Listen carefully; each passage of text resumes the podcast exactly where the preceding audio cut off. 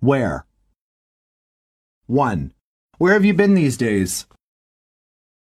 2. Where did you buy that necktie? 3.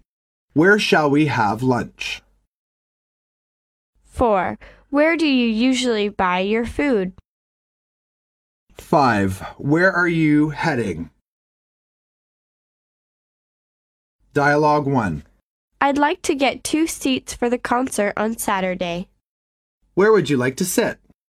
How much is a balcony seat? $15.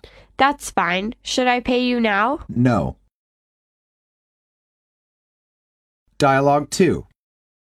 I don't think we've met before. I'm Mr. Nelson's secretary. My name's Mary Smith. Hello, I'm Bill Simpson. Delighted to meet you, Miss Smith. Pleased to meet you too. Where are you from?